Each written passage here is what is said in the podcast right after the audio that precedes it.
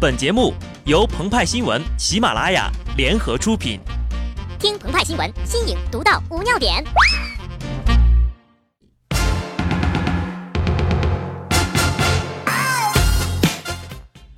本文章转自澎湃新闻澎湃联播，听众朋友们，大家好，我是机智的小布。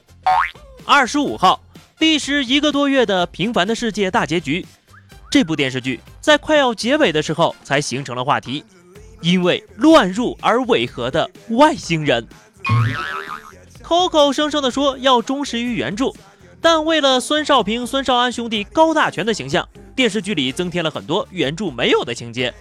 孙少安、孙少平已经够汤姆苏的了，电视剧让他们更加进一步的完美暴变，成为霸道总裁。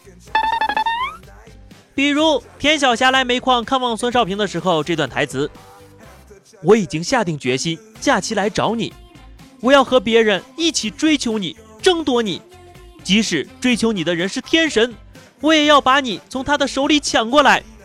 因此，田晓霞同志，你将来只能和我谈恋爱，只能做我的女朋友。就只差一个壁咚。我要让全世界都知道，大牙湾煤矿被你承包了。好酥好霸道啊！黄晓明的即视感呢，有木有？原著当中，田晓霞和孙少平在谈及黄源的树下之约前，对话是这样的：“你对自己有什么打算呢？”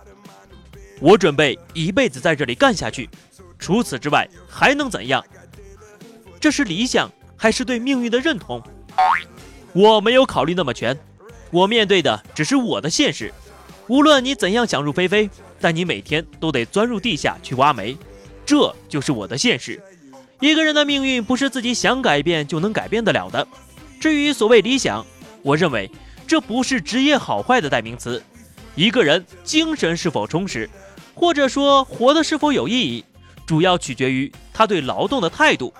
当然了，这不是说我愿意牛马般受苦，我也感到井下的劳动太沉重。你一旦成为这个沉重世界里的一员。你的心绪就不可能只关注你自身。哎，咱们国家的煤炭开采技术实在是太落后了。如果你不嫌麻烦，我是否可以卖弄一下我所了解到的一些情况？还有什么实际打算？还有一两年以后，我想在双水村估几孔新窑洞。其实呀，田晓霞并不是来听孙少平关于人生、理想、现实的高谈阔论的。他更想知道的是他如何去安放他们之间的爱情与人生，但显然孙少平沉浸在自己的精神世界里，他没有想那么远。无论是对爱情还是人生，他都缺少一个霸道总裁的基本素养——规划。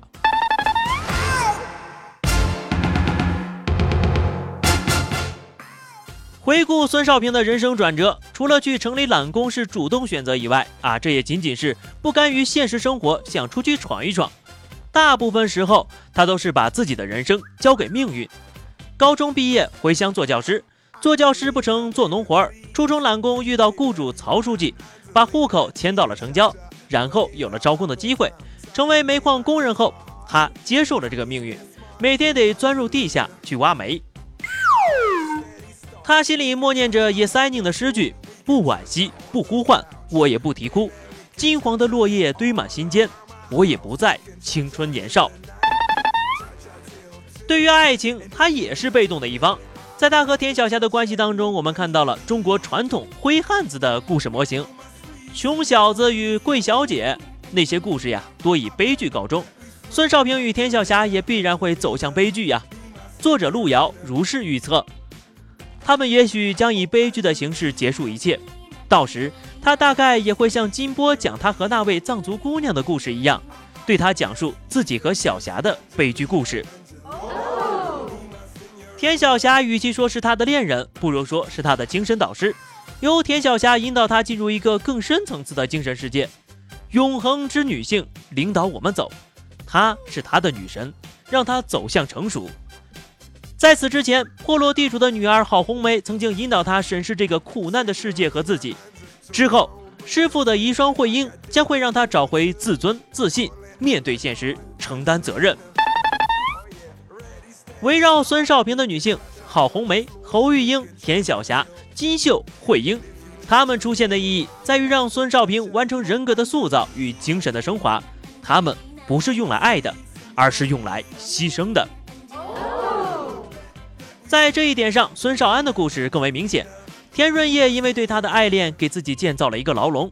其实呀，李向前是一个更适合而更称职的丈夫，而妻子贺秀莲帮夫旺夫，在事业和人生上推着他往前走。路遥为什么要给他一个肺癌的结局呢？平凡的世界里的女性，从孙兰花、田润叶、贺秀莲、田晓霞到金秀。他们奉献、隐忍、牺牲，只是为了让主角去完成自己的救赎。王满银、孙少安和孙少平都沉迷于自己的哲学里，区别只在于颜值和勤奋度。所以啊，孙少安、孙少平虽然能够感动无数人，却少有人去爱上他们。十年修得柯景腾，百年修得王小贱，千年修得李大人，万年修得陆励成，一年修得何以琛呐！在当下，孙氏兄弟不是暖男，不是霸道总裁，甚至不是经济适用男，也就没有人高喊 N 年修得孙少平了。虽然呢，这个作者和编剧都在不遗余力的让他们成为汤姆苏。好的，那么以上就是本期节目的全部内容。更多新鲜资讯，敬请关注喜马拉雅澎湃新闻。下期节目我们再见吧，拜拜。Steady start. We can cha cha on the floor. We can cha cha.